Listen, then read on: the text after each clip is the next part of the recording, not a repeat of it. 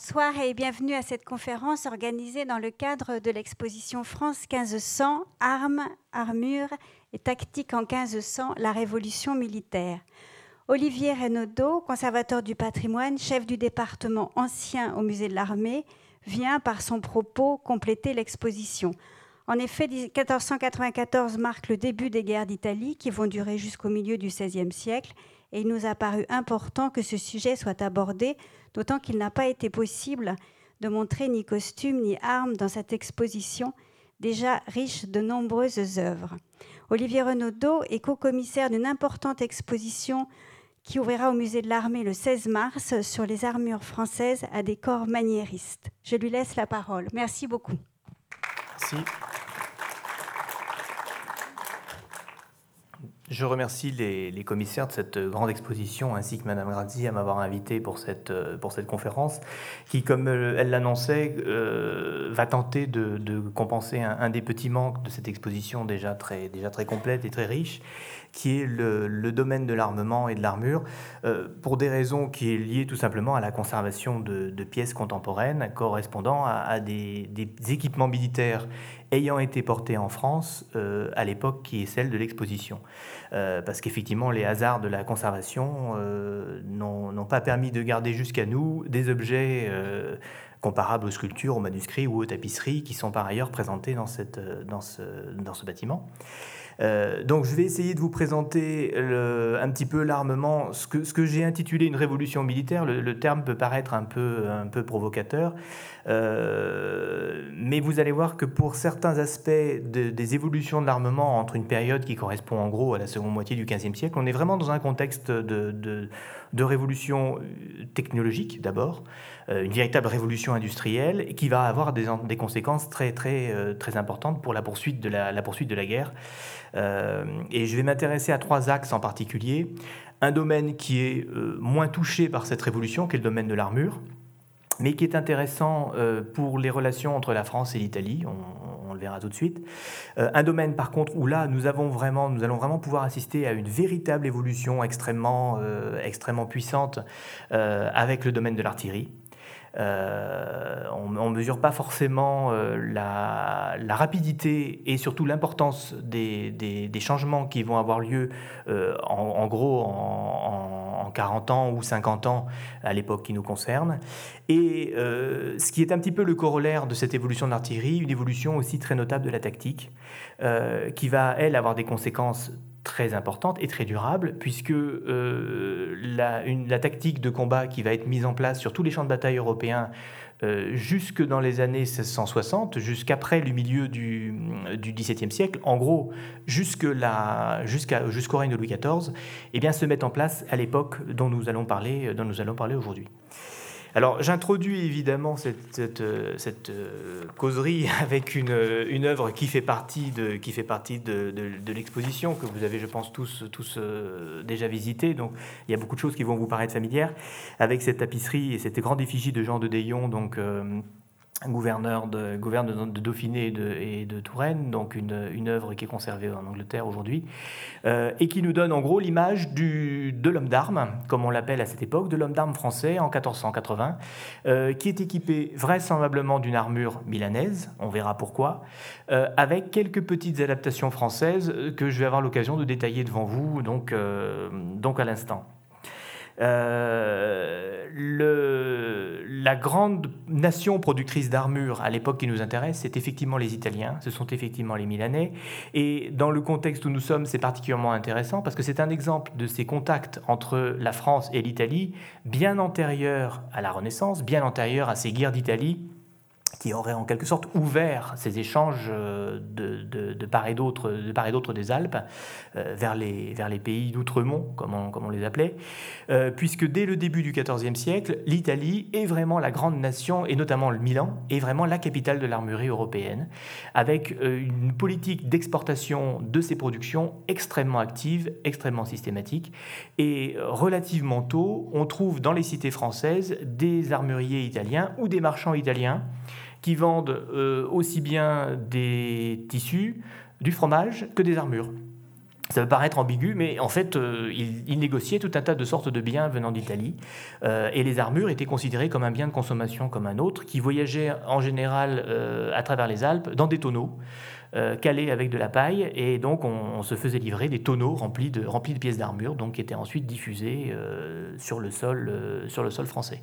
C'est une industrie donc qui remonte au début, enfin l'industrie en elle-même ne remonte pas au début du XIVe siècle, mais en tout cas cette, cette expansion, en tout cas de l'Italie en tant que nation exportatrice d'armure, remonte à cette période.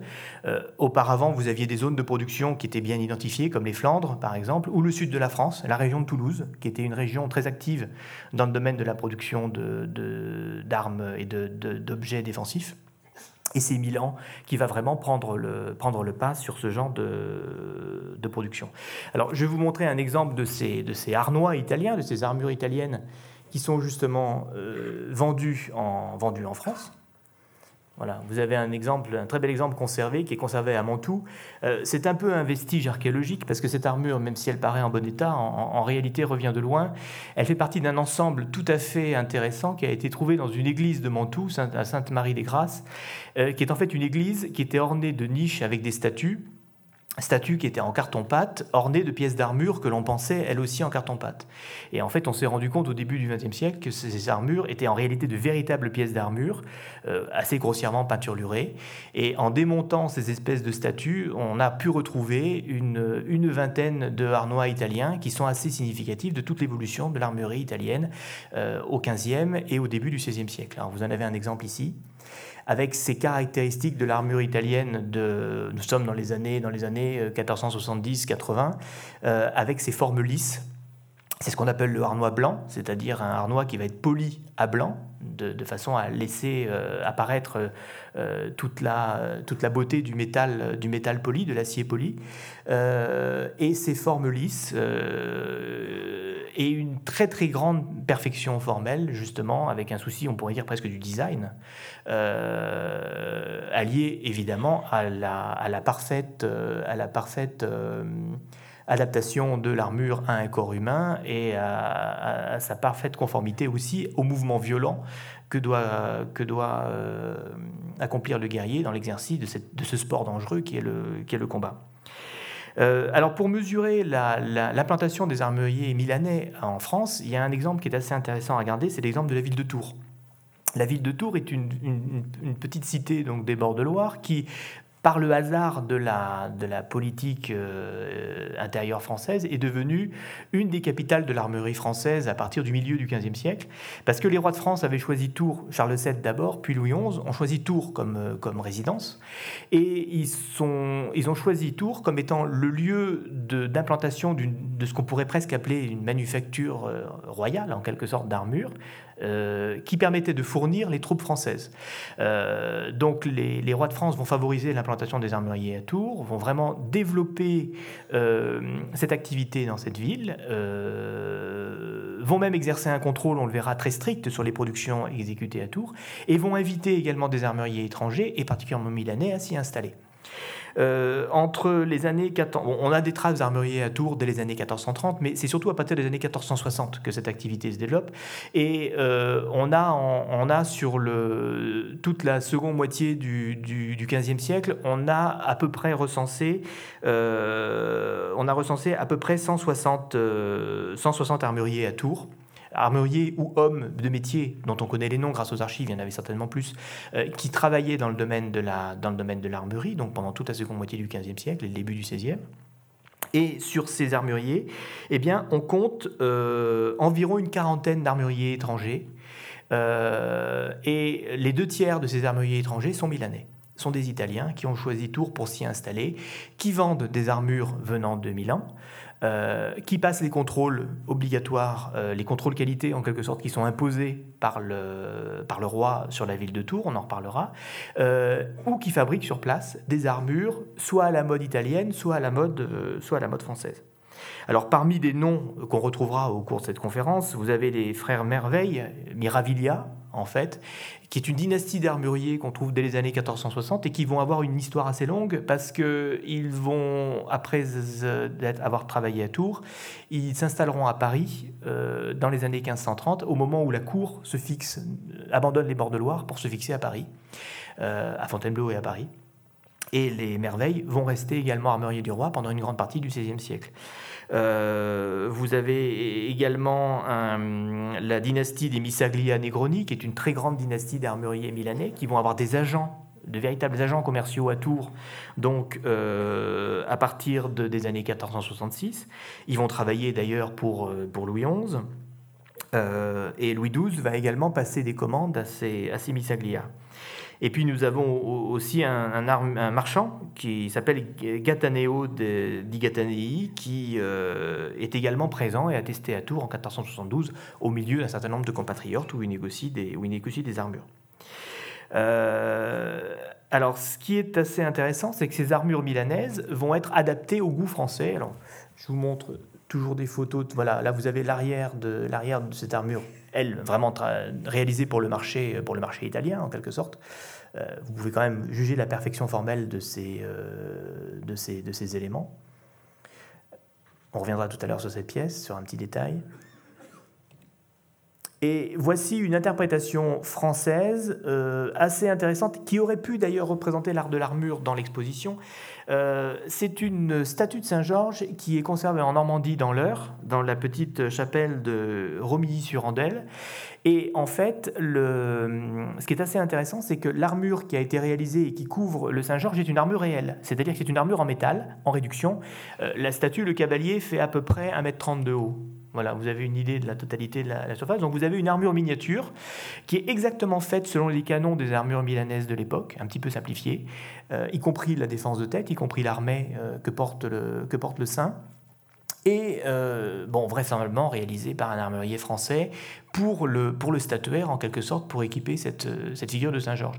Euh, c'est la seule armure euh, de réalisation française contemporaine que nous ayons. C'est pas une vraie armure, c'est une armure de statue. elle, aurait, elle aurait pu, évoquer le domaine de l'armement dans l'exposition qui nous occupe ici, mais bon, elle était un petit peu en décalage avec la thématique qu'ont choisi, qu'ont choisi les commissaires. Mais en tout cas, c'est un exemple assez anecdotique. Euh, alors, ce, qui est assez intéressant aussi à noter, c'est que les Français ont relativement peu porté le casque que porte cette, que porte cette, cette statue qu'on appelle l'armée. On va, en, on va en voir d'autres exemples. Euh, voilà l'armée italien typique, qui est un, casque fermé, donc avec une, une visière qui se relève, une, une, bavière ici qui vient protéger euh, le bas du visage des coups de, des coups de lance, une rondelle caractéristique derrière qui protège en fait l'articulation de la mentonnière, euh, puisque la charnière en fait euh, est, derrière et dessous. Donc ça empêche euh, éventuellement la dague d'un fantassin de se glisser dans, les, dans les défenses du, casque. Là, vous avez une belle série d'armées italiens contemporains qui sont conservés à Philadelphie. Là, nous sommes dans les années, dans les années 1480 à peu près. Voilà. En France, on va préférer ce type de défense de tête qui est ce qu'on appelle une salade. Ça s'écrit exactement de la même façon que la salade, euh, qui se caractérise par sa, par sa composition en deux pièces, c'est-à-dire que vous avez une partie, un timbre, bon là avec, une, avec un ventail et un, frontal qui renforce la, qui renforce la partie antérieure, et euh, qui est séparé d'une bavière qui, elle, protège en fait le menton et la gorge. Ces deux parties sont indépendantes, si vous voulez. On peut porter que la partie supérieure sans porter la partie inférieure de face, de, profil. Là, nous sommes dans une pièce du milieu du, du milieu du XVe siècle euh, qui a cette forme caractéristique des salades françaises, c'est-à-dire avec un couvre-nuque assez développé, mais pas énormément développé comme on la comparera avec les salades allemandes tout à l'heure. Et l'arrière de cette pièce, avec d'ailleurs des poinçons qui sont des poinçons qui imitent les poinçons italiens. On en reparlera. Voilà. Vous voyez d'ailleurs ce genre de pièce sur... Euh, ah, ah, est-ce que je peux zoomer là-dessus? Ah, Mes chers euh, n'ont pas indiqué si je pouvais zoomer sur une image. parce que j'aurais voulu vous montrer un détail justement sur ce manuscrit, qui est la, un manuscrit qui est présenté dans l'exposition, qui sont les, Vies et miracles de Monseigneur Saint-Louis, donc qui est un, grand recueil en l'honneur de la, de la vie de Saint-Louis et qui montre évidemment les scènes des combats, euh, des croisades auxquelles Saint-Louis a participé. Euh, qui porte évidemment, Saint-Louis porte l'armure des années 1480, qui est la date de, cet ouvrage. Euh, est-ce que je peux sortir d'ici? Non, j'aurais voulu zoomer, mais bon, tant pis. Est-ce qu'on peut zoomer sur les images? Est-ce que l'on peut zoomer sur les images éventuellement? Non? Je suis coincé? Bon, c'est pas grave. On va se débrouiller sans. Voilà. Mais j'aurais voulu vous montrer les, défenses de tête portées par ces, portées par ces personnages. Voilà. Euh,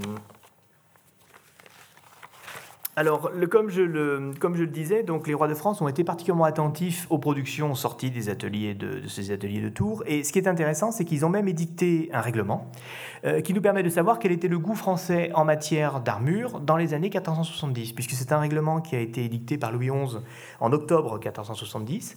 Et il charge le. Il charge le alors, bon, il est parti tout seul. Sur pause, c'est là-haut. Voilà. Je reviens quand même à, ce que à, ma pièce. Voilà. Euh, donc, le, je disais que Louis XI avait édicté donc, en octobre 1470 un règlement qui permettait de contrôler toute la production armurière de la ville de Tours. Et il avait même chargé le maire de Tours, qui je suppose avait d'autres occupations euh, au quotidien, de contrôler et de visiter les armuriers de façon à vérifier que les armures produites par les armuriers de Tours étaient bien conformes. C'est-à-dire que toutes les pièces que produisaient ces armuriers devaient être visées et contrôlées par le maire, avec un certain nombre d'échevins, recevaient un poinçon, y compris les pièces qui étaient vendues par les armuriers italiens. C'est-à-dire que toutes les pièces passaient au contrôle euh, selon les normes qui avaient été édictées par le roi. Alors ces normes sont assez intéressantes parce que, bon, il y a des normes de qualité habituelles dans ce genre de règlement. Euh, il précise par exemple que les cuirasses euh, devait être long, euh, les cuirasses longues du volant, c'est-à-dire le volant, ça doit être ce qu'on appelle la braconnière, c'est-à-dire c'est lame articulée qui couvre en fait les hanches et les reins du combattant. Euh, les cuirasses longues du volant étaient interdites et on devait faire des cuirasses rondes. Donc déjà une, typologie qui est assez précise. Qu'il était également de faire des, des cuirasses retroussées ou écoltées Écolté, c'est assez difficile à interpréter. Il est possible que ce soit une allusion à cette mode que l'on trouvait en Italie ou en Allemagne à cette époque, c'est-à-dire que la partie arrière de la, de la dossière de l'armure, en fait, est échancrée en pointe, comme vous le voyez ici. Quelquefois, ça descend beaucoup plus bas sur le dos, de façon à dégager le col, en fait, qui effectivement était taillé en pointe donc, euh, à cette époque. Donc ce genre de choses était interdite pour les armuriers tourangeaux. Il était également euh, interdit euh, de faire des armures euh, parcourues de nervures, comme celle-ci. On reviendra sur ce type d'équipement qui correspond à une autre mode dans le domaine de l'armure contemporaine. et les armuriers, de la ville de Tours avaient également l'interdiction de réaliser des barbutes, qui sont des casques typiquement italiens dont je vous montre un exemplaire, qui sont ceux-ci. Euh, donc un contrôle quand même relativement strict sur la production de la ville. Euh, Tours ne produisait pas des armures de luxe, produisait surtout des armures destinées aux troupes du roi, donc des armures, je dirais, utilitaires en quelque sorte. Euh, un certain nombre d'armuriers faisaient des armures sur mesure, donc des armures d'assez bonne qualité. Et pour ces armures sur mesure, il était interdit de panacher, par exemple, des éléments italiens avec des éléments produits sur place. Euh, vous voyez que la réglementation était quand même très très stricte avec un, véritable contrôle qualité, en tout cas, qui était imposé, qui était imposé à, ces, euh, à ces armuriers, y compris aux étrangers qui étaient installés dans la bonne ville de Tours. Alors contrairement à ce goût euh, italien euh, revu et corrigé en quelque sorte par les réglementations françaises, euh, nous avons en Europe à la même époque, à la fin, dans la seconde moitié du XVe siècle et à la fin du XVe siècle, un autre goût armurier qui semble s'être peu développé à vrai dire en France, qui est le goût germanique. Et quand Louis XI interdit de faire des nervures sur les armures, il fait vraisemblablement allusion à une pratique qui était celle, en quelque sorte, des armuriers germaniques, avec, je vous montre bon, la plus belle réalisation de ces armuriers germaniques, qui est une, armure conservée à, Vienne, qui est en fait l'armure réalisée vers 1485 pour euh, l'archiduc Sigmund par Lorenz Henschmidt, qui est un grand armurier d'Augsbourg, euh, qui est le summum du goût, du goût allemand, c'est-à-dire au contraire des formes lisses et, de cette espèce de, simplicité, de sobriété extrêmement harmonieuse d'ailleurs de l'armure italienne, euh, des armures qui sont parcourues de nervures, avec une véritable nervosité, en quelque sorte, du travail du métal, qui souligne entièrement la silhouette, y compris dans le dos. Euh, goût qui semble peu avoir été présent en France, même si quelquefois l'iconographie, et notamment certains, certains euh, éléments que nous voyons dans, dans l'exposition, permettent, de, permettent d'en juger. Là, vous avez un détail. Euh, vous avez non seulement ce travail de nervure, plus certaines pièces sont repercées, découpées et repercées, donc euh, pour ce type d'équipement. Donc quelque chose qui n'a pas grand-chose à voir avec le goût italien qui domine, qui domine en France à l'époque qui nous intéresse. Alors, euh, certains armuriers germaniques ont cependant été actifs en France. On a quelques noms dans les archives. On sait que nous avons notamment un, armurier qui, était euh, euh, nommé Conrad Trades l'Ancien, qui en fait, son vrai nom était sans Conrad Vetter, qui a travaillé pour Charles VII, Louis XI et, et Charles VIII. Et euh, on a dans la ville de Tours les références d'un autre armurier qui a été protégé par François Ier, euh, Hans de Poncraff, qui est également un Allemand, qui, qui est originaire de Nuremberg, et qui s'installe à Tours en, en 1504 euh, qui va devenir armurier du roi, François Ier, et qui va même recevoir ses lettres de naturalité, c'est-à-dire il va naturaliser français en quelque sorte, euh, en 1528. Ces lettres de naturalité, ce sont des documents importants pour nous parce que ce sont souvent, les documents qui nous permettent de, repérer un artisan italien ou, allemand euh, ou flamand pas seulement dans le domaine de l'armerie d'ailleurs, qui s'est intégré dans une bonne cité française et qui s'est marié sur place et qui veut protéger les biens de ses enfants euh, et donc, au moment de faire son testament, il pense à demander à être naturalisé en quelque sorte pour que ses biens puissent, ses enfants puissent hériter de ses, de ses biens. Euh, ce sont ces types de documents qui nous permettent de, mesurer l'intégration de ces qui est, qui est, souvent assez importante de ces artisans euh, étrangers installés en France. Je vous montre là une défense de tête typiquement allemande, qui est la salade de type allemand, avec un couvre-nuque infiniment plus développé que pour le modèle français. Voilà. Euh, mais là, sans les, sans les nervures que, que vous avez pu voir euh, auparavant. Alors, les... sachant que ce goût italien, ce goût allemand, pardon, euh, pouvait être actif en, Europe, les, les, artisans milanais qui ne refusaient devant rien ont aussi fait des armures à l'allemande. Vous en avez un exemple ici, c'est une armure qui est conservée à Philadelphie. Euh, qui est tout à fait, euh, tout à fait proche du goût, euh, du, goût, du goût germanique par ses nervures, par la construction des pièces, etc. là, je vous montre le détail de la jambe de cette armure. Rien à voir avec les formes listes italiennes, sauf que quand vous regardez le poinçon de cette armure, eh bien, c'est un poinçon italien, c'est un poinçon milanais. les Italiens produisaient aussi des armures à l'allemande parce que ben, il y avait des clients pour ça. Voilà. Euh, juste un, retour vers ce, grand manuscrit, donc ces, chroniques euh, Vie et miracle de Saint-Louis. Euh, quand on regarde ce type de document, il faut aussi avoir un peu un regard, un regard critique, car à la fin du XVe siècle, on a aussi souvent tendance à, transposer, euh, particulièrement dans le domaine de l'armure, un certain goût théâtral, voire même un goût antiquisant ou orientalisant, euh, qui a tendance quelquefois à fausser notre vision sur l'équipement guerrier de cette époque. C'est-à-dire que euh, là, vous avez des équipements, par exemple, qui sont très colorés, avec des épaulières renforcées, des choses un petit peu, quelquefois un petit peu étranges, qui semblent plus issus de ce qu'on peut appeler le, presque le répertoire théâtral que vraiment l'archéologie militaire de cette époque.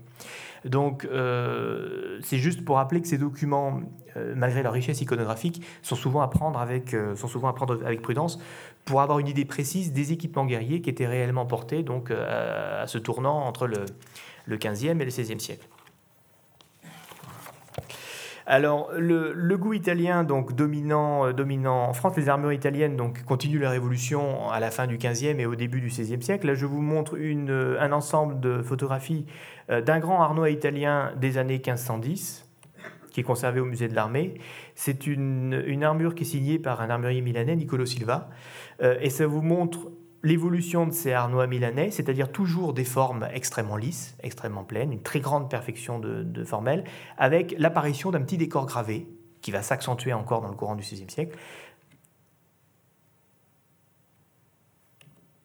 Voilà. Et enfin, vous pouvez quand même le constater en voyant ces photos, un véritable travail tout de même sur la silhouette du combattant. Euh, l'armure est, est vraiment une combinaison qui colle au corps du combattant.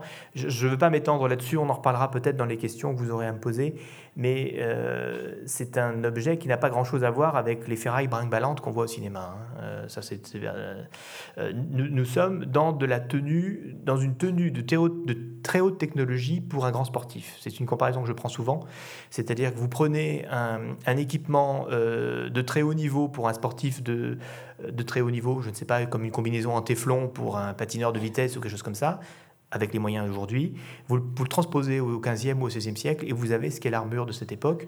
Une armure comme celle-ci, ça coûte à peu près l'équivalent de deux ans de salaire pour un fonctionnaire moyen, si vous voulez. C'est quand même assez colossal. Hein. Voilà.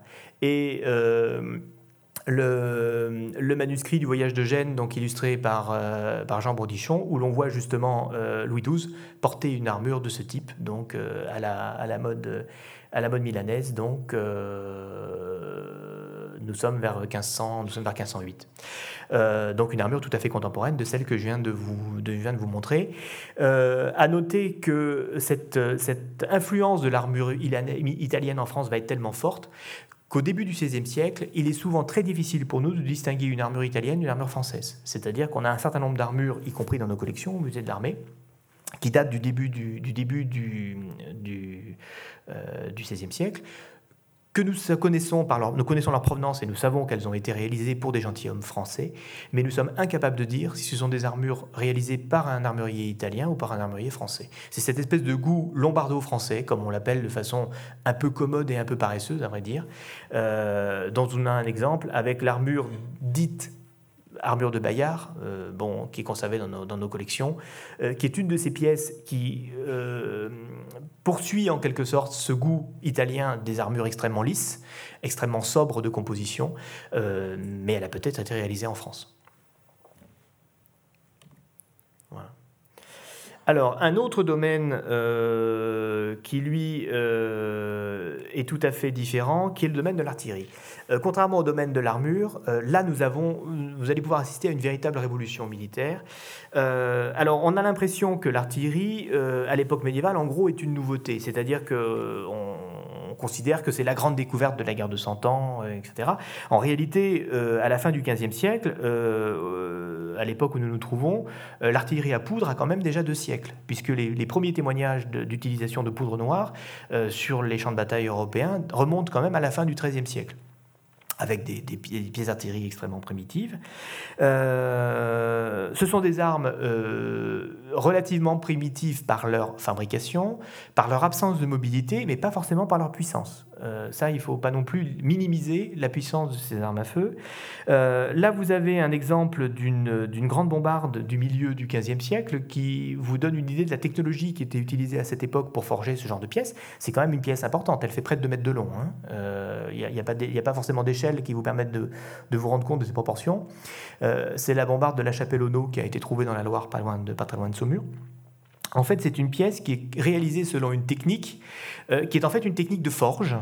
Euh, le forgeron, en fait, euh, assemble des barres d'acier, des barres de métal, les unes à côté des autres, et il va les enserrer dans des cercles posés à chaud, dont vous voyez les traces ici sur l'ensemble. Sur Je vous remonte la vue de l'intérieur de cet engin. Vous voyez très bien les barres d'acier, les barres de, fer dont est composée cette, dont est composée cette, cette bombarde. Vous pouvez constater le peu d'épaisseur de la paroi, lié justement à cette technologie euh, qu'on appelle atonouaille, c'est-à-dire réalisée à la façon des tonneaux, en quelque sorte. Euh, l'avantage de ce genre de technologie, c'est que cela permettait, euh, sans équipement particulier, puisque n'importe quel forgeron ayant de la matière première à disposition peut réaliser une pièce de ce type. c'est long. Euh, il faut quand même des foyers assez importants en taille et en nombre et une quantité de métal, comme vous vous en doutez, importante. Mais sans équipement particulier, on peut réaliser une pièce d'artillerie. Le problème, c'est que cette construction composite, en quelque sorte, de la pièce d'artillerie euh, peut entraîner des risques d'éclatement du fait de la, faible épaisseur de la paroi, euh, des déperditions de gaz également, donc une relativement mauvaise fiabilité, en quelque sorte, de ce genre de, de, ce genre de pièces. Euh, là, nous sommes vers 1450. Euh, pour vous donner une idée de, de l'évolution accomplie en 50 ans, vous pouvez comparer cette pièce que je vous montre alors oui, juste une petite une tapisserie euh, qui est conservée à Reims au musée du Taux, euh, qui vous donne une idée de la, du système de, pointage de ces pièces, qui était très rudimentaire, puisqu'en fait elles étaient fixées dans une sorte d'affût fixe, euh, très renforcé pour évidemment compenser le recul. donc des pièces qui étaient surtout utilisées pour des sièges et qu'il était relativement difficile d'utiliser en campagne. Euh, là, vous voyez une, pièce d'artillerie qui est, mise, en, action, euh, avec d'ailleurs un élément intéressant, c'est qu'on voit le fourneau dans lequel on fait rougir des barres de fer pour bouter le feu à la, lumière, donc qui est à l'arrière de la pièce, ici, et avec un mantelet de protection pour les, euh, servants. Voilà, donc je vous remonte la chapelle au et 50 ans après, on a ça. C'est-à-dire qu'on est passé à la technologie forgée à une technologie de fonte en bronze. Euh, là, c'est la bombarde, de, la bombarde mortier de, Pierre d'Aubusson, qui est une bombarde qui a été réalisée pour les chevaliers de Saint-Jean de Jérusalem pour, la ville de, pour défendre l'île de Rhodes. Euh, elle pèse plus de 3 tonnes, elle est entièrement en bronze coulé et les boulets en pierre que vous avez ici pèsent 270 kg.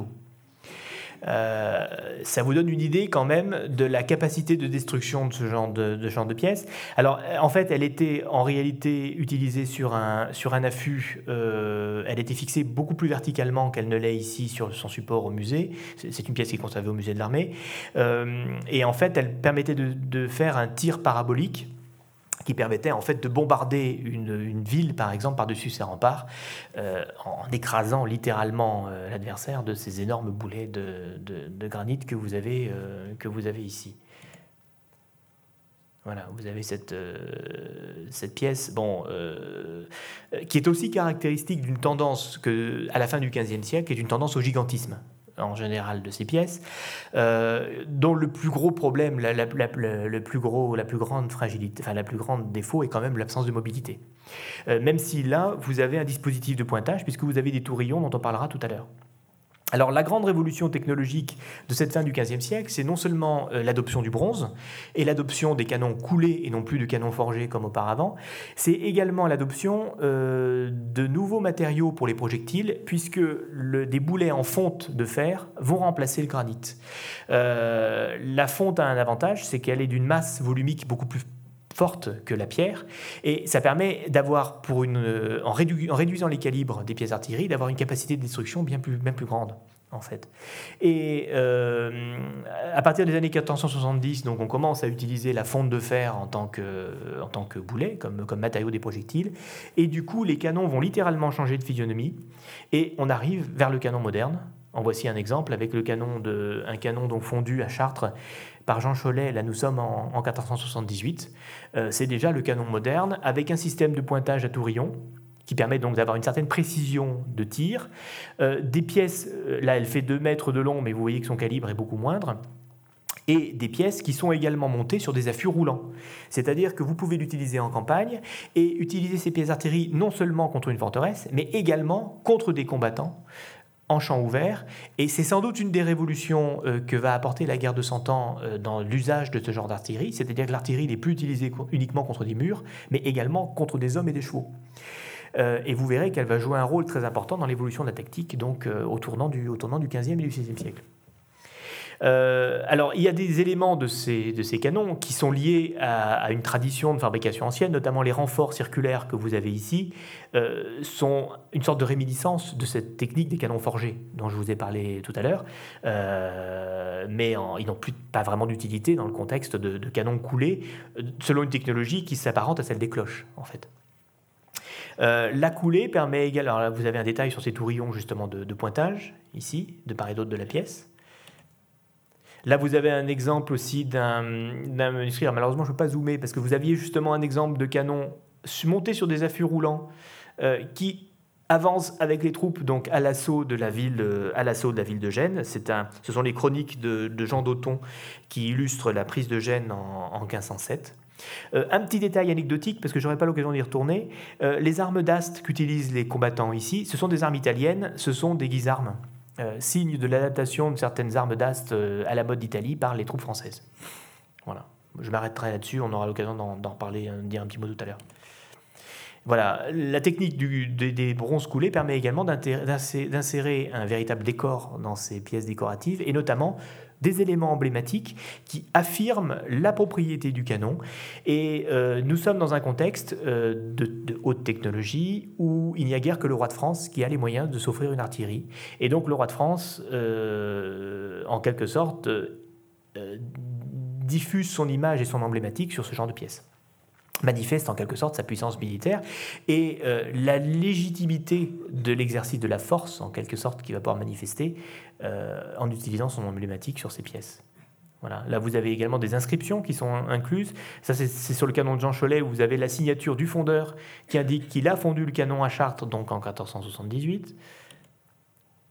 Là, vous avez un canon fondu à Lyon en 1507, donc euh, par un fondeur qui signe de la, la lettre L, et c'est un canon qui s'appelle le Saint-Gilles, qui porte son nom ici sur cette espèce de phylactère qui est coulé donc dans le bronze euh, et qui a été réalisé pour les, hum, pour les chevaliers de Saint-Jean de Jérusalem. Alors, je vous montre beaucoup de pièces liées aux, chevaliers de Saint-Jean de Jérusalem, bon, qu'on n'appelle pas encore les chevaliers de Malte parce qu'ils ne se sont pas encore installés à Malte à cette époque. Euh, il se trouve que le musée de l'armée est très riche en pièces venant de leur artillerie parce que euh, l'artillerie des chevaliers de Saint-Jean de Jérusalem a été prise par les Turcs lors de la chute de la ville de Rhodes en 1522. Et il se trouve que les Turcs ont gardé, ont gardé ces pièces absolument magistrales, d'ailleurs, qui représentent le summum de qualité en matière d'artillerie à cette époque. Ils les ont conservés soigneusement. Et une bonne série de ces canons ont été offertes au musée de l'armée, enfin au musée d'artillerie à l'époque, euh, au moment de la guerre de Crimée, après que Napoléon III ait soutenu les Turcs contre les Russes. Et donc, en, signe de cadeau, le, sultan Abdulaziz a offert à la France donc une douzaine de pièces d'artillerie venant de l'ancienne artillerie des chevaliers de Saint-Jean de, Jérusalem à Rhodes. Donc, nous sommes particulièrement riches de pièces d'artillerie de la, de, la, de la fin du XVe et, du tout début du, du siècle. Voilà une, autre, une autre pièce euh, fondue également à Lyon en 1507 qui porte les armes de Pierre d'Aubusson, grand maître de l'ordre de Saint-Jean de Jérusalem. C'est un canon qui s'appelle le Furieux. Il en porte le nom également par le fondeur L, ici,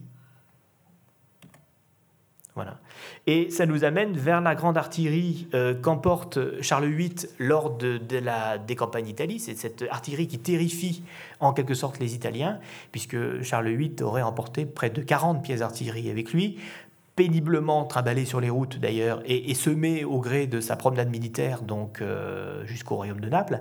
Et là vous avez une série de, ces pièces donc du début du XVIe siècle euh, portant évidemment largement l'emblématique royale. Donc le, hérisson évidemment de Louis XII, ici avec les, piquants de hérisson qui sont projetés contre l'ennemi. Euh, vous voyez d'ailleurs des inscriptions en, en, caractère arabe qui correspondent à la, au butin des Turcs après la prise de Rhodes, euh, qui ont ensuite gravé les pièces en indiquant que c'était des canons qu'ils avaient piqués aux Français. Voilà, un détail sur, euh, un détail sur le, donc le, hérisson, une autre facture sur un grand canon de Louis XII, et François Ier, évidemment, qui, remplace le hérisson de son prédécesseur par la salamandre. Et avec son F également, euh, alternant avec des feuilles Voilà.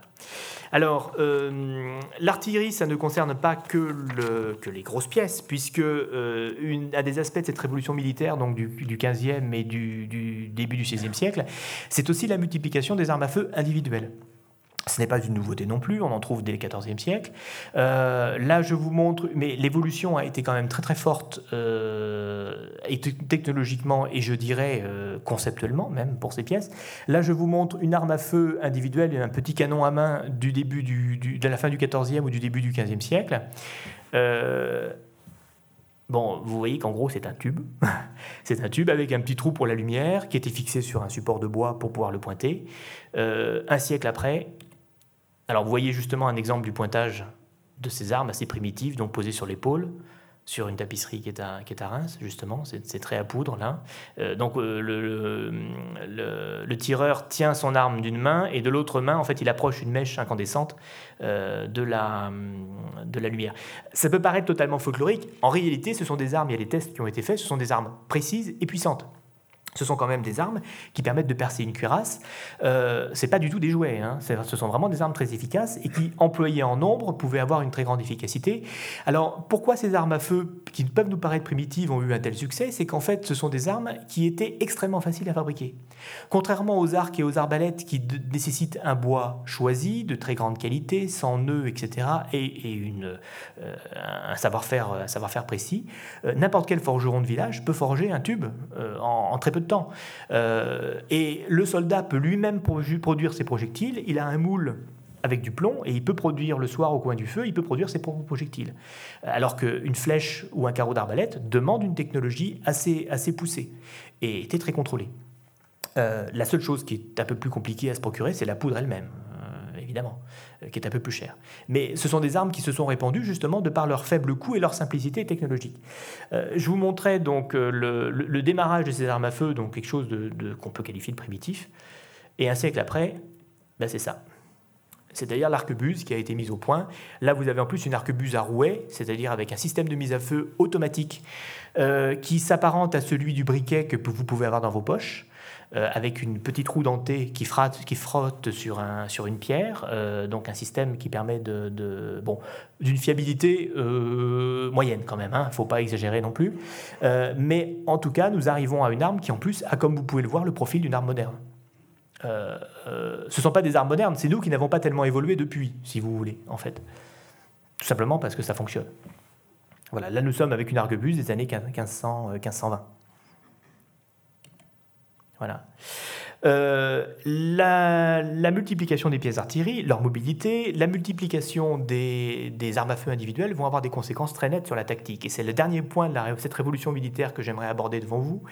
Euh, et la, seconde moitié du XVe siècle manifeste aussi une évolution très très nette en termes euh, d'évolution des tactiques. la grande constante de la guerre médiévale, je dirais des guerres médiévales depuis, on peut dire le XIIIe siècle, c'est toujours le problème de l'infanterie par rapport à la cavalerie. C'est-à-dire que jusque depuis, euh, depuis en gros le, Moyen Âge, la cavalerie domine les champs de bataille et euh, l'infanterie finalement euh, ne va avoir de cesse qu'à trouver des méthodes pour réussir à, résister à une charge de cavaliers entraînés, cuirassés en plus souvent, donc et monter sur des, sur des, sur des chevaux. Donc, euh, plusieurs méthodes vont être trouvées. Vous connaissez la méthode utilisée par les troupes anglaises pendant la guerre de Cent Ans avec l'arc, qui est utilisée donc massivement pour briser l'élan de la cavalerie. Euh, en fait, euh, l'arc, cette, cette, l'utilisation de l'arc sera finalement relativement peu durable. Et ce sont les Suisses qui vont trouver l'alternative à la, cavalerie. Euh, cette alternative va se faire en deux temps. Euh, d'une part, les combattants suisses révoltés contre les, impériaux, donc les, combattants suisses qui étaient de, simples montagnards, euh, mais particulièrement soudés, par contre, au moment où ils créent leur confédération donc vont euh, contribuer à la mise au point d'une arme d'ast particulièrement efficace, qui est un petit peu, je dirais, l'arme euh, l'arme universelle qui apparaît donc à la fin du XIVe siècle et se développe au XVe siècle, qui est ce qu'on appelle la hallebarde. La hallebarde, qui est une combinaison entre un fer de hache, là vous voyez une forme un peu primitive, un fer de hache avec une pointe dans l'axe du manche. Bon, ça c'est un modèle relativement simple avec juste deux bagues qui assurent la fixation à une, à une hampe.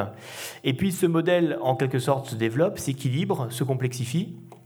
Là, vous avez deux modèles de hallebarde suisse, justement, de la fin du XVe siècle. Alors, on dit, euh, là c'est le modèle de Zurich, là c'est le modèle de Berne, mais enfin bon, ça c'est un petit peu des théories, euh, des théories actuelles, pour arriver à un modèle qui correspond à peu près à celui-ci, qui est la hallebarde donc, du début du XVIe siècle. Voilà. Euh, donc une, une, mise au point d'une arme qui a l'avantage de pouvoir être utilisée à la fois au niveau de la pointe et au niveau du, tranchant. Euh, les Suisses vont essayer de résister à la cavalerie impériale avec ses, avec halbardes, avec des succès divers. avec des succès divers. Notamment, ils vont affronter les impériaux lors de la bataille d'Arbedo en 1422, qui va être un échec pour eux. Ils vont réfléchir à la possibilité de, développer encore, d'armer davantage leur infanterie de façon à résister à une cavalerie, euh, armée. Et, ils vont mettre au point une tactique, donc, euh, suite à cette bataille d'Arbedo, à une, tactique euh, tout à fait novatrice, qui est l'utilisation combinée de halbardes, dont vous avez des exemples ici, et de la pique.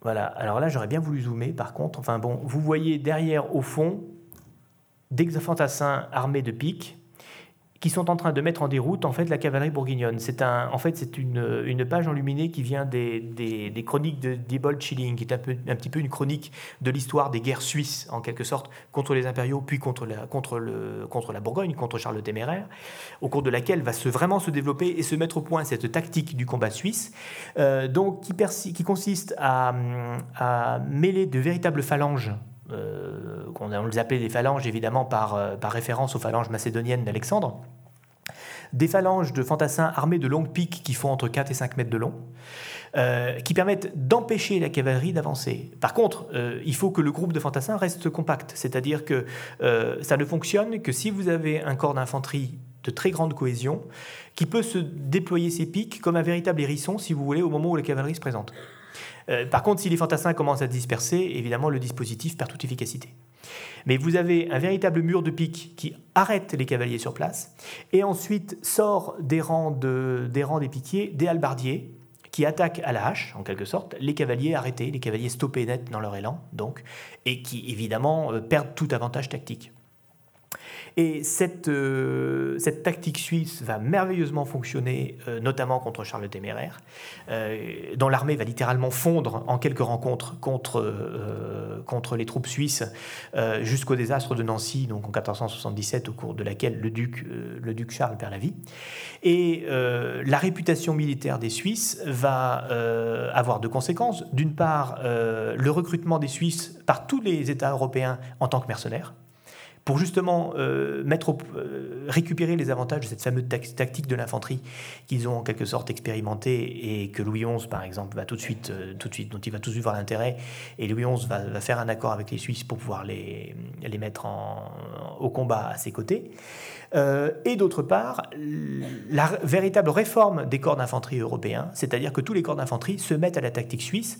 Donc c'est la création de ce qu'on appelle les lance en Allemagne, qui sont des corps d'infanterie créés par Maximilien Ier, qui s'équipent également de piques et de halbardes et d'armes à feu euh, pour, pour, euh, pour compléter en fait le, dispositif. Et l'infanterie va réellement être la reine des batailles, conduisant en quelque sorte la cavalerie à la, au statisme, on peut dire, euh, comme je le disais tout à l'heure, jusqu'à, jusqu'au règne de Louis XIV, c'est-à-dire jusqu'à la, jusqu'aux années 1600, 1670 à peu près. Euh, en gros, jusqu'à l'adoption généralisée du fusil à baïonnette pour le fantassin européen. En fait.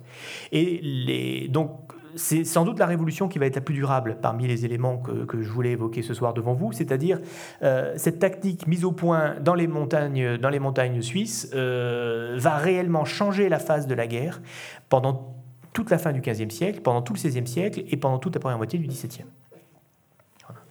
Alors je vous montre quelques exemples justement voilà, un corps d'infanterie, par exemple, allemand au début du, au début du, au début du XVIe siècle, bon, c'est un, un bois gravé germanique, où vous voyez euh, un véritable, une véritable forêt de piques, en quelque sorte, avec ses fantassins. Euh, vous voyez les drapeaux, les enseignes donc, qui, qui émergent euh, de cet ensemble, et puis des fers de halbarde qui se mettent sur les côtés. Ce que vous voyez moins, malheureusement, sur l'image, ce sont les arquebusiers qui sont sur les côtés, qui protègent en général les ailes. Voilà et qui, euh, après avoir fait le coup de feu, se réfugient derrière leurs camarades piqués.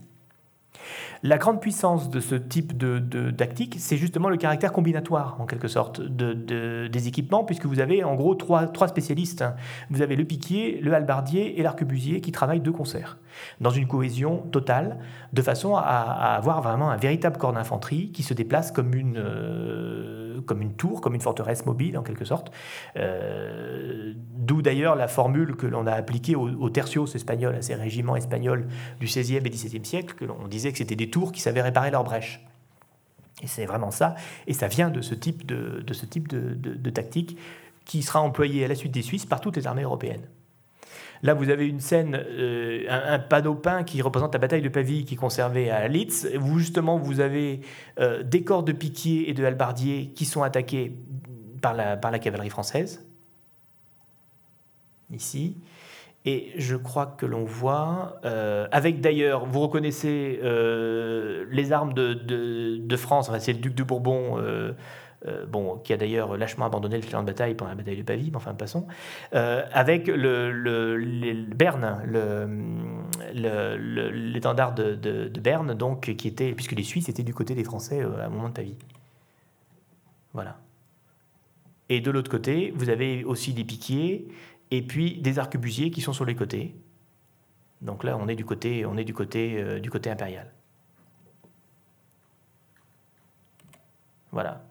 Et ça donne une physionomie particulière. Là, nous sommes sur une estampe du milieu du XVIe siècle, donc sur une physionomie très particulière avec ces corps d'infanterie euh, qui sont d'énormes blocs, donc euh, avec euh, des grands carrés sur 100 hommes de côté, avec donc les arquebusiers autour, les piquets au centre, qui sont prêts évidemment à, à, faire, à orienter leurs pics du côté de l'attaque. L'artillerie qui se met évidemment ben, un peu où elle peut. Euh, et ce sont de véritables forteresses en mouvement, donc. Et la cavalerie, finalement, qui est cantonnée à, on peut dire, une sorte de rôle de figuration.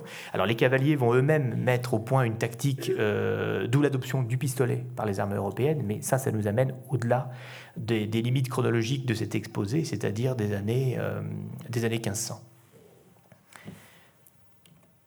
Voilà. Je voudrais finir quand même par un objet un petit peu particulier, euh, parce que je ne vous ai pas montré d'objets de, grand luxe. Il n'y en a pas beaucoup, malheureusement, pour cette période, en tout cas pas beaucoup en France. Euh, les pièces que je vous ai montrées sont plutôt des pièces fonctionnelles. Euh, et finalement, le, ce qu'est une armure d'apparat ou une arme d'apparat à la fin du 15e ou au début du 16e siècle, on n'en a pas tellement l'image. en, dehors de cette pièce qui est conservée au musée de l'armée, qui a eu un destin un petit peu hors du commun, c'est l'épée de François Ier, une épée qui a été prise, euh, semble-t-il, dans la tente du roi après le désastre de Pavie, dont je vous ai montré quelques illustrations à l'instant, euh, qui est en fait une épée d'apparat, qui n'a absolument aucune fonction, aucune fonction guerrière, et qui est un des premiers exemples d'épée d'apparat euh, conservée en, Europe. Euh, en, dehors de certaines épées qui avaient une fonction régalienne, c'est-à-dire qui étaient les épées qui étaient liées à une ville ou à, une, euh, un statut euh, monarchique, par exemple, et qui, et exprimaient en quelque sorte le bras armé du roi. Là, c'est une arme d'apparat qui a la caractéristique d'avoir un décor émaillé, donc un décor, une garde en or émaillé, donc qui est en fait sur une âme, sur une de bois, euh, avec une devise latine sur le quillon. C'est une arme donc euh, qui a sans doute appartenu à François Ier avant qu'il soit couronné roi de France, puisque la petite salamandre qui est représentée ici, j'aurais voulu agrandir pour vous le montrer, mais malheureusement je ne peux pas zoomer, la petite salamandre en fait ne porte pas la couronne de France. Donc on suppose que cette arme en fait a été réalisée pour François d'Angoulême avant qu'il soit couronné roi de France. Et vous avez déjà euh, un décor en candélabre qui est déjà un décor à caractère renaissant, à caractère italianisant un décor de feuilles d'acanthe, etc. Euh, et la lame euh, porte le chiffre du roi, donc le F, ici euh, gravé et doré sur la, sur la lame. C'est une arme qui a eu un destin un peu particulier parce que c'est une arme, comme je le disais, qui a été donc prélevée par, le, prélevée par les vainqueurs après la défaite de François Ier à Pavie, qui est restée à Madrid jusqu'à l'époque napoléonienne et qui a été récupérée en fait à Madrid par Murat au moment de la campagne d'Espagne en 1808 pour être amenée à Paris. Euh, Napoléon l'a conservée dans son cabinet et elle a finalement intégré les collections du musée d'artillerie. Donc euh, c'est un objet assez symbolique et c'est en même temps une des premières pièces, je dirais, d'orfèvrerie militaire en quelque sorte, euh, que nous ayons lié à un roi de France ou est lié à un prince, à un prince français. Mais c'est une arme qui reste atypique, si vous voulez, par, son, par son caractère uniquement décoratif, uniquement d'apparat. Voilà. Je, vous remercie pour votre attention. J'espère que je n'ai pas été trop long. Euh,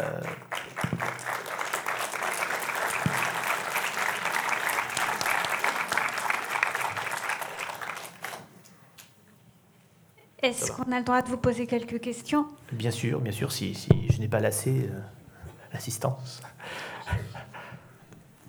Oui, ces, protections métalliques euh, étaient faites sur, mesure alors Étaient faites sur mesure, surtout les plus, les soignées d'entre elles. Vous aviez, bon, vous aviez des protections courantes qui servaient à équiper les troupes, disons, euh, qui étaient ensuite adaptées. À l'intérieur de ces armures, je n'en ai pas parlé, vous avez tout un réseau de sangles de cuir qui assure l'articulation entre les différentes pièces métalliques. Mais elles sont réellement faites sur mesure pour les grands personnages, euh, pour notamment une partie qui est essentielle de l'armure et dans lesquelles on n'arrive jamais à rentrer aujourd'hui, c'est les jambes. Euh, parce que toute la partie inférieure des jambes, euh, je ne sais pas si je peux vous montrer une photo. Bah, tenez, vous voyez ici par exemple, cette partie-là, en fait, vous n'avez que deux coquilles de métal qui enferment la cheville. Et si ce n'est pas strictement sur mesure, d'une part, ça n'est pas du tout confortable. Et euh, vous ne sentez pas votre cheval en plus. Et, vous, voire vous ne rentrez pas dedans. Et le cheval était protégé lui aussi. Et le cheval est protégé. Alors ici, vous avez un type de harnachement, vous le voyez, bon, il y a sans doute une housse textile qui est par-dessus. Euh, J'en ai pas du tout parlé, mais euh, à l'époque qui nous intéresse, c'est-à-dire à la fin du 15e et au début du, du 16e siècle, on a des traces de protection pour le cheval en cuir bouilli.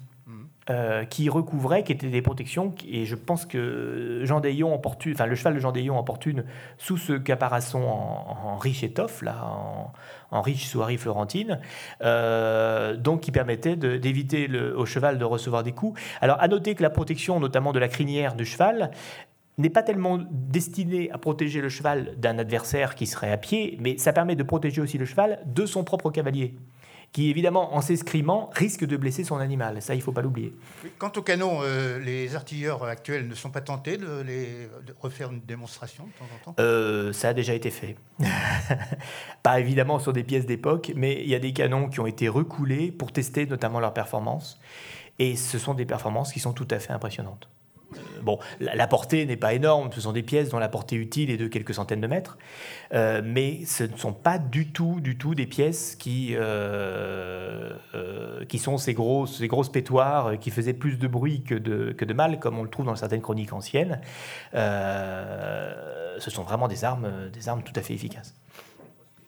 Excusez-moi, quel était le métal des armures?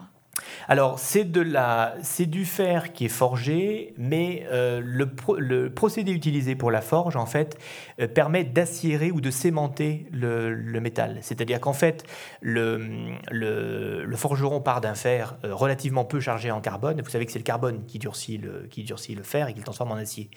Et en fait, le, le charbon qui est dans la forge du forgeron, au fur et à mesure que le fer est travaillé, battu, rebattu, etc., incorpore petit à petit des particules de charbon et ça crée un phénomène physique, hein, une sorte de phénomène de comment dirais-je de cristallisation, si vous voulez, de, l'acier.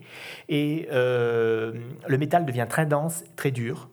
Et vous pouvez le constater avec les pièces que, que je vous ai montrées, le métal résiste plutôt pas mal à la corrosion. En plus. Euh, donc on a vraiment un acier de très très bonne qualité, en tout cas de bien meilleure qualité que les aciers modernes. C'est-à-dire que maintenant, pour avoir un acier de bonne qualité, on est obligé de rajouter tout un tas de cochonneries, comme du chrome, du nickel, euh, du manganèse, etc. Euh, à cette époque, uniquement en aciérant l'acier, je dirais, par un travail soit à la main, soit un travail hydraulique, avec des marteaux hydrauliques, on pouvait avoir un acier de très grande densité et d'une assez grande dureté.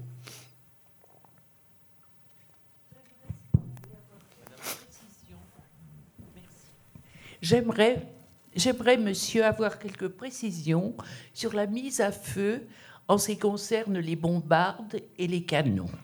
C'est peut-être une question stupide, mais je me demande comment on introduit le projectile, euh, la poudre, etc.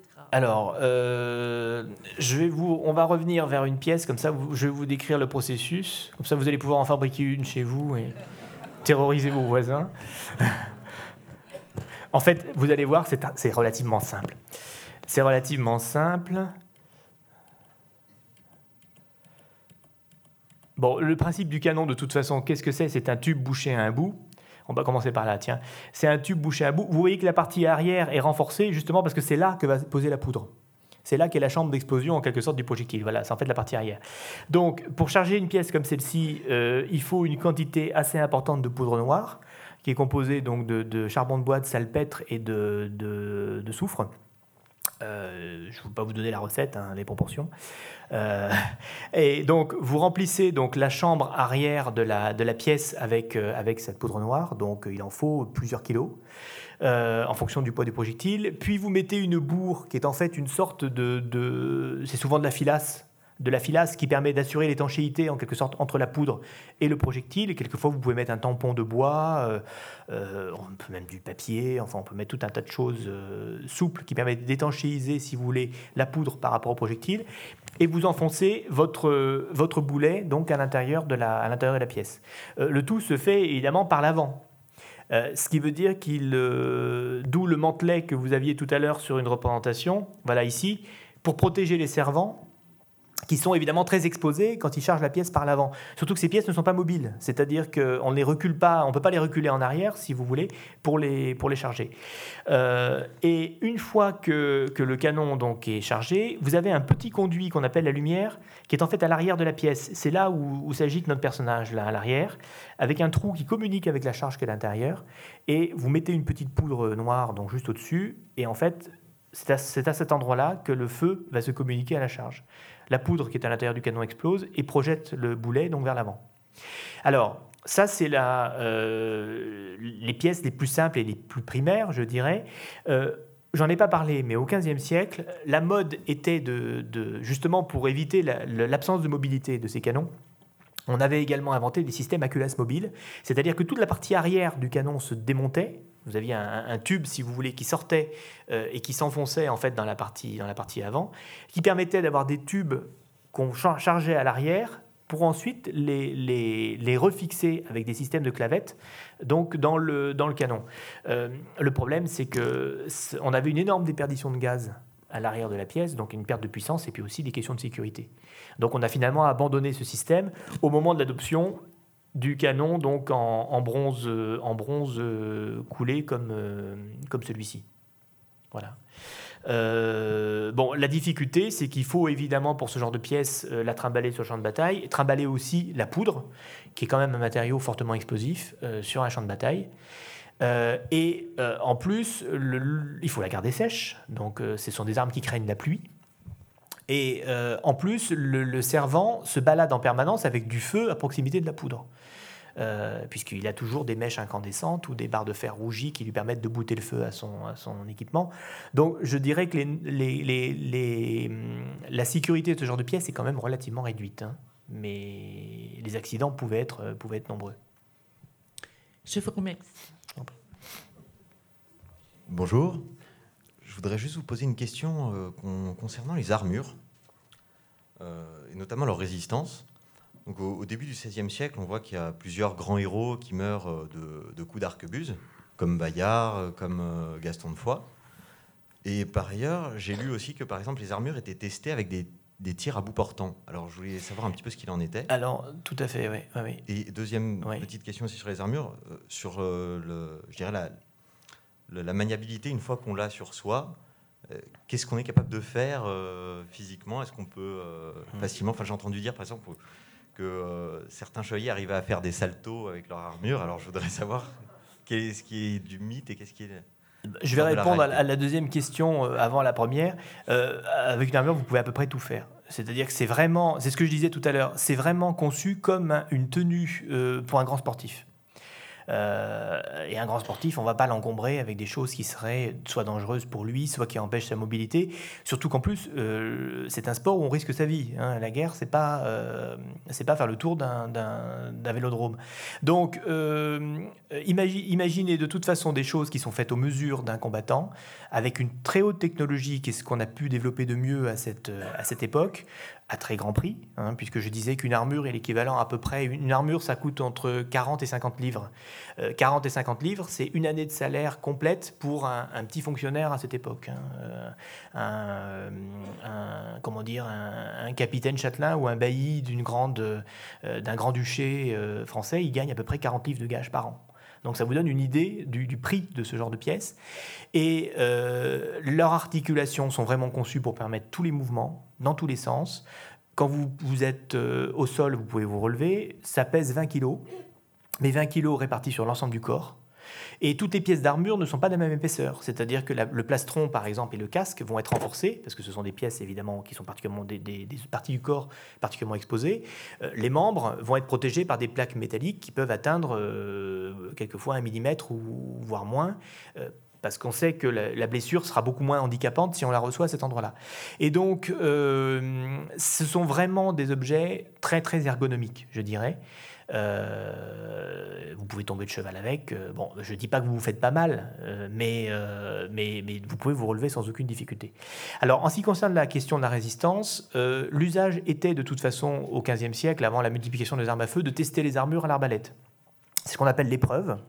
C'est-à-dire que on, testait un certain nombre de pièces, notamment les plastrons, avec des arbalètes pour vérifier que la pièce avait une épaisseur suffisante pour protéger quand même son, son porteur. Et au moment de la multiplication des armes à feu, on substitue à l'épreuve à l'arbalète l'épreuve à l'arquebuse ou au mousquet plus tard. Euh, avec quand même une. Euh, ça va être un petit peu le combat, je dirais, du canon contre la cuirasse, c'est-à-dire que euh, l'arme à feu individuelle a tendance à augmenter de calibre pendant le XVIe siècle, et du coup, le poids des armures de guerre augmente également dans le courant du XVIe siècle. les, armures, les dernières armures à avoir été portées sur les champs de bataille à l'époque de Louis XIII, au XVIIe siècle, sont de véritables monstres, parce qu'on essaye de résister euh, on essaye de résister contre, la puissance euh, acquise par le mousquet, qui devient une arme de guerre fiable et avec surtout une balle de très haut calibre. Et euh, sur beaucoup d'armures de la seconde moitié du XVIe et, et, du début du XVIIe siècle, vous trouvez la trace de la balle d'épreuve, qui est un impact qu'on laisse apparent, pour attester de la qualité de l'armure et de sa capacité de résistance. Euh, mais on a aussi des, on a aussi des, euh, des on a aussi des, euh, des armures, des d'armures qui, qui n'ont pas résisté et qui, comment dirais-je, qui ont une trace d'impact qui a traversé. dans les textes, notamment du XVIe siècle, où ce point est assez précis, on précise que telle ou telle pièce d'armure sera à l'épreuve de l'arquebuse, telle pièce sera à l'épreuve du mousquet, et telle autre pièce sera à l'épreuve des pistolets. Donc euh, vous avez une sorte de gradation en quelque sorte des épreuves en fonction des parties du corps. Je vous remercie. J'ai une euh, question. Euh, excusez-moi, je crois que madame était. Excusez-moi.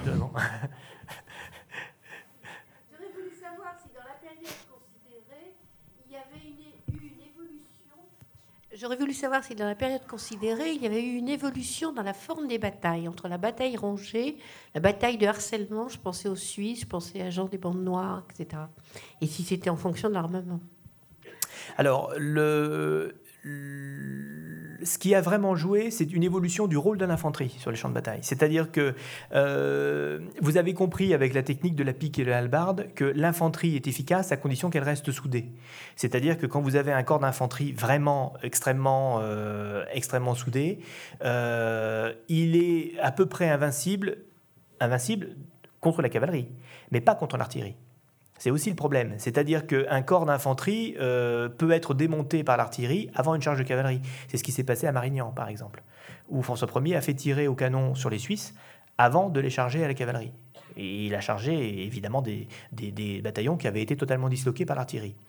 Euh, la guerre de harcèlement euh, permet quelquefois de redonner à la cavalerie son rôle, euh, parce que le harcèlement va se faire contre une infanterie qui n'est pas en état de cohésion. C'est-à-dire que c'est une infanterie qui est sur une route, par exemple, et qui va mettre un certain temps à se regrouper pour former ces fameux hérissons dont je vous parlais.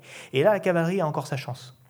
Et la guerre de harcèlement peut être un moyen pour cette noblesse euh, cavalière, en quelque sorte, euh, de garder la maîtrise du champ de bataille, parce qu'elle sait que sa seule possibilité d'intervention, c'est la rapidité, finalement, parce qu'elle a le cheval. Euh, par contre, euh, en face d'un corps d'infanterie organisé euh, qui a choisi son champ de bataille et qui l'attend, la cavalerie va rester en retrait et va laisser plutôt l'artillerie faire le, travail en quelque sorte.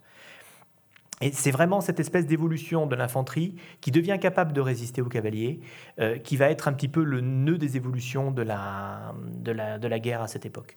la guerre de harcèlement correspond finalement à des formes, je dirais, anciennes et traditionnelles de la guerre des cavaliers, en fait. euh, qu'on peut encore mettre en place dans certaines circonstances, comme attaquer des convois, comme euh, euh, c'est ce qui s'est passé quand Charles, VIII a, dû, a dû retraiter d'Italie en bon ordre au moment de la bataille de Fornoux, c'est-à-dire qu'il a réussi, lui, à garder à peu près son armée cohérente pendant tout son voyage du retour malgré les nombreuses tentatives italiennes pour le, des, des Aragonais pour le, pour le coincer.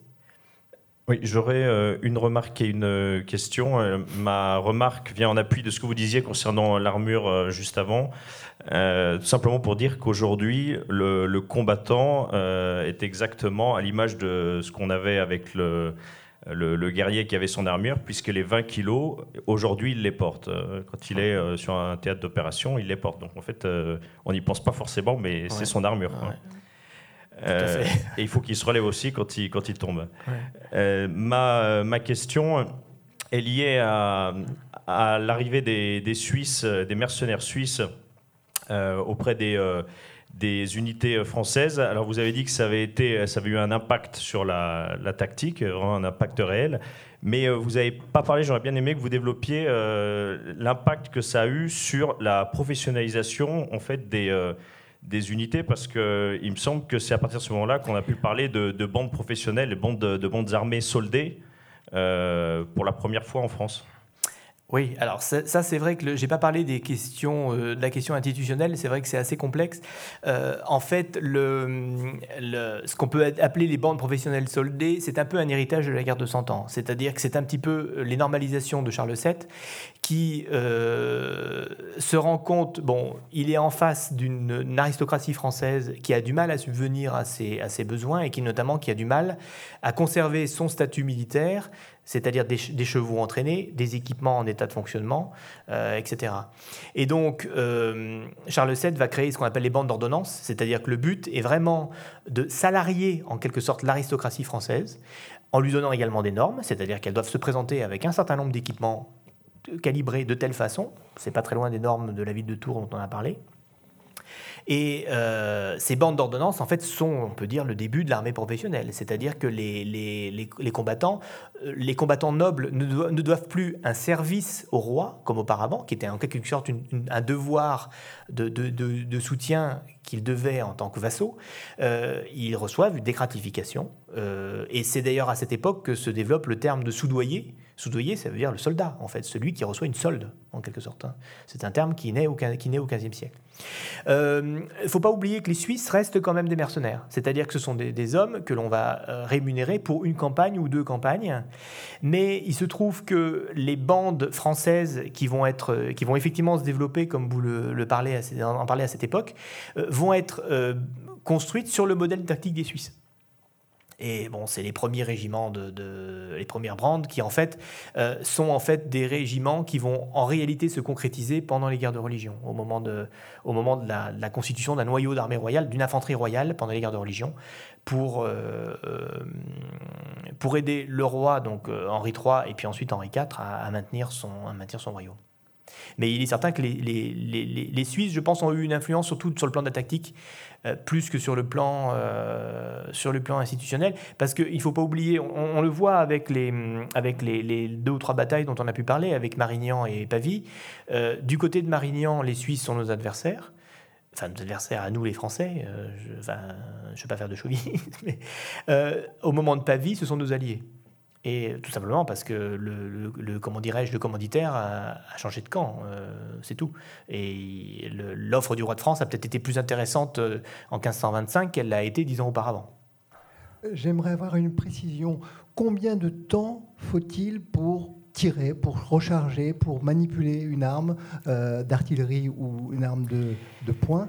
Et est-ce que ça veut dire que pendant ce temps-là, l'artilleur ou, ou l'arquebusier est devenu très très, sans défense, quasiment. Alors, c'est pas si long qu'on pourrait le penser. Alors, tout dépend évidemment du calibre, parce que si vous devez, euh, si vous avez une bombarde comme, comme celle que vous avez à l'écran, là, actuellement, la bombarde mortier, bon, euh, il faut plusieurs dizaines de kilos de poudre, donc il faut quand même les rentrer dans le, les rentrer dans le, dans la machine. Et vous imaginez également la manutention de boulets parfaitement sphériques qui pèsent 270 kg. Euh, je me demande, mais je, le sais parce que quand on les a soulevés pour les mettre sur leur socle, je peux vous dire que ça n'a pas été simple. Pour trouver un système de harnais qui permette de prendre cette boule sur laquelle vous n'avez littéralement aucune prise. Bon. Donc, euh, il y avait des systèmes de brancard, sans doute, des choses comme ça.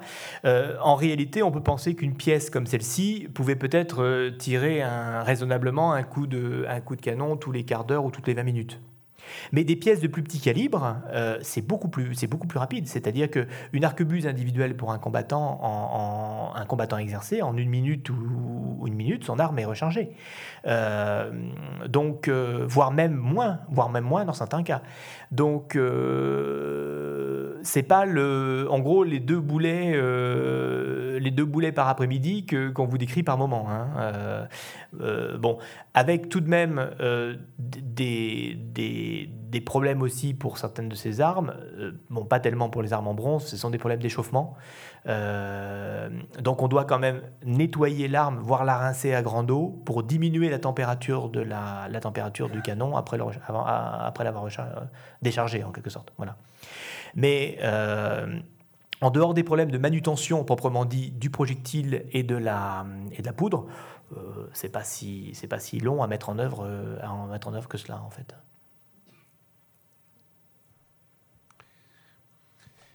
Est-ce que l'on a une idée sur une, tactique particulière lorsqu'une, lorsque deux groupes d'infanterie avec toutes leurs piques euh, allaient l'une contre l'autre? Ah, alors, euh, il y a une référence que je peux vous donner qui est très compréhensible. Vous prenez une mêlée de rugby. Vous prenez deux mêlées de rugby, en fait, deux équipes qui sont épaule contre épaule, et en fait, c'est le plus fort qui obtient la, mise. Voilà, c'est celui qui lâche euh, qui perd. En gros, c'est ça. Euh, sauf que euh, c'est pas uniquement des épaules, euh, ce sont des pointes. voilà. Et en fait, le, principe c'est la poussée, c'est-à-dire que en gros, vous avez deux, deux hérissons qui vont se, littéralement s'accrocher l'un l'autre, et en fait, on pousse, on pousse, et c'est le premier qui décroche en quelque sorte. en sachant que entre les rangs de piquiers, vous avez les halbardiers qui évidemment essayent de ménager des brèches puisque dès que, le, dès que le hérisson, en quelque sorte, perd sa cohérence, euh, ça commence à se déliter. Voilà. Euh, mais je crois que l'image de la mêlée de rugby est tout à fait juste. Euh, et donc, les hommes sont serrés épaule contre épaule, avec des gaillards qui poussent derrière, et on pousse, en beuglant sans doute comme des veaux. Enfin, ça va être quelque chose d'absolument épouvantable. Les, les, combattants des premiers rangs sont en général cuirassés aussi. Euh, pour pouvoir amortir le choc en quelque sorte de la, de la, du premier contact. Et, euh, et on attend qu'il y en ait un, un, qui cède. Quoi. Voilà. Bonjour. Euh, ces pics qu'on voit sont équipés de talons en partie basse. Vous pouvez avoir des talons en partie basse. ah, alors là, ceci dit, euh, oui, sans doute, mais euh, ne serait-ce que pour éviter le bon que pour éviter la fragilité du la fragilité du, bois à l'extrémité. Surtout que ces pics, on doit les appuyer sur le sol. Euh, puisque quand vous recevez une charge de cavalerie, il est évidemment, enfin, un, homme ne peut pas seul, si vous voulez, arrêter un cheval au galop. surtout si ce cheval est monté par un combattant armuré, ça veut dire qu'en gros, vous avez, vous avez 600 kg qui arrivent à la vitesse de 45 km/h et un petit fantassin avec sa pique ne suffit pas à l'arrêter. Donc la pique est vraiment appuyée sur le sol. Elle, est même plantée dans le sol euh, pour, euh, pour accuser le choc en quelque sorte, euh, qui devait se faire dans un grand fracas de hampes brisées d'ailleurs. ça devait quand même être assez affreux. Je crois qu'il faut quand même le reconnaître. Enfin, la guerre de toute façon est de toute façon affreuse, mais ça devait être quand même quelque chose d'assez épouvantable.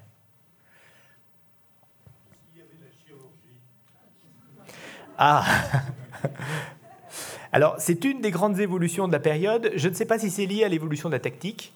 Euh, il est certain qu'on on a des informations, en tout cas très, très, très détaillées, sur les blessures de l'époque, euh, bah, notamment grâce au traité d'Ambroise Paré, euh, qui s'était intéressé à toutes les blessures que les armes nouvelles pouvaient provoquer sur les, pouvaient provoquer sur les combattants, et qui a décrit les effets d'une balle d'arquebuse sur un, sur un corps. Euh, bon, la chirurgie restait surtout restait quand même sommaire du fait de l'absence d'asepsie. Et il y a des quantités, il y a des quantités de, comment dirais-je, de, de, de blessures qui pourraient aujourd'hui paraître euh, relativement bénignes, euh, notamment comme toutes les blessures au ventre, qui du fait des, des- de l'impossibilité, par exemple, de pratiquer de la chirurgie abdominale, etc., ben, on mourrait de péritonite quand, les, quand les organes digestifs sont touchés. Euh, voilà. Donc, euh, il y avait effectivement des, il y avait de la chirurgie réparatrice. On a un certain nombre de prothèses qui sont conservées, notamment des prothèses de membres. Ça, c'est un, domaine qui visiblement était assez, assez à la pointe, y compris des prothèses articulées, tout à fait, euh, tout à fait ergonomiques. Bon, en même temps, le, nombre évidemment de les chances de survie d'un combattant blessé étaient quand même assez, assez réduites, hein. Surtout pour des problèmes effectivement d'infection post, post-blessure ou post-opératoire.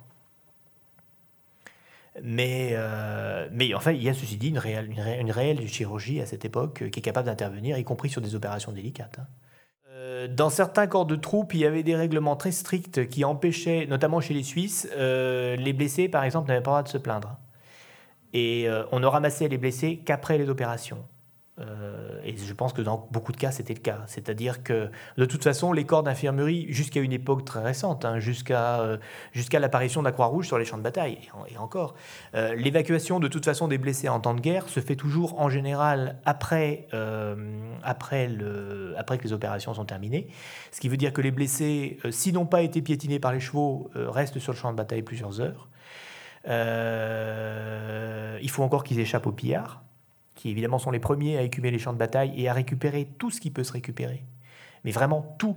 C'est-à-dire même les, les- les vieilles chemises, euh, les vieilles chaussures, tout ce qui peut se récupérer est strictement récupéré. D'où l'absence de découverte archéologique d'ailleurs. Euh, on a très très peu de cas de découverte archéologique militaire. On a, des cas de charniers militaires, mais dans lesquels les corps sont strictement euh, déshabillés de tout ce qui doit être, tout ce qui doit être, tout ce qui peut représenter un intérêt. Euh, et euh, on, récupère vraiment tout.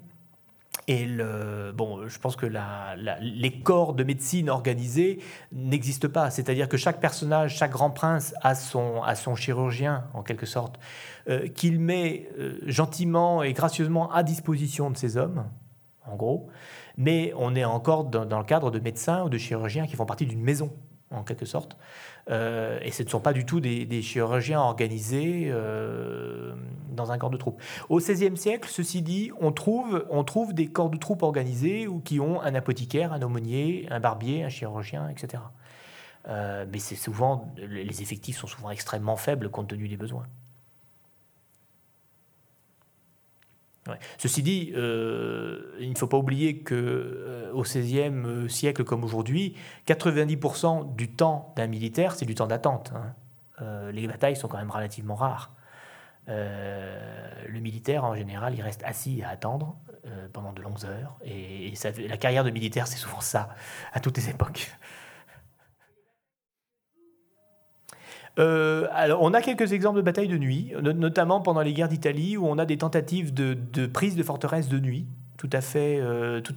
Notamment, euh, Jean des Bandes Noires, que vous évoquiez tout à l'heure, Jean de Médicis, euh, s'est illustré avec quelques prises nocturnes de, de, de ville.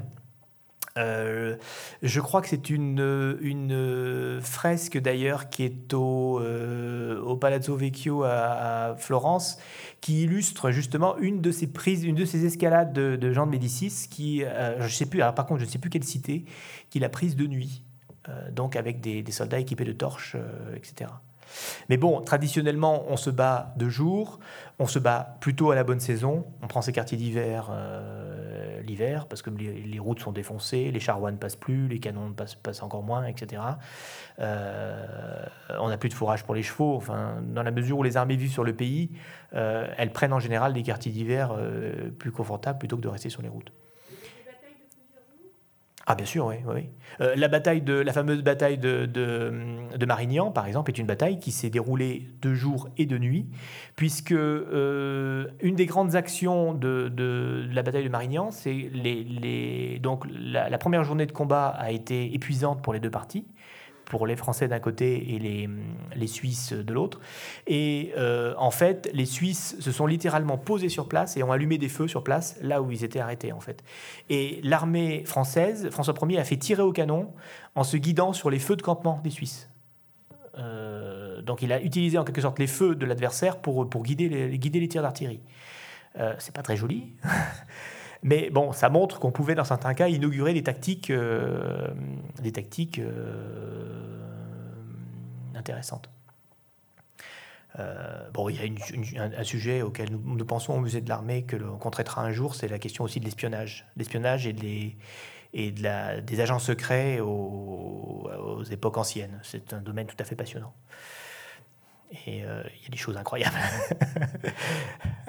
qui se passaient à, cette époque et qui sont dignes de la guerre froide. Bon. Il n'y avait pas encore de parapluie, donc on n'a pas encore de parapluie avec des pointes dedans, mais on a presque des choses dans ce genre-là. Merci à vous.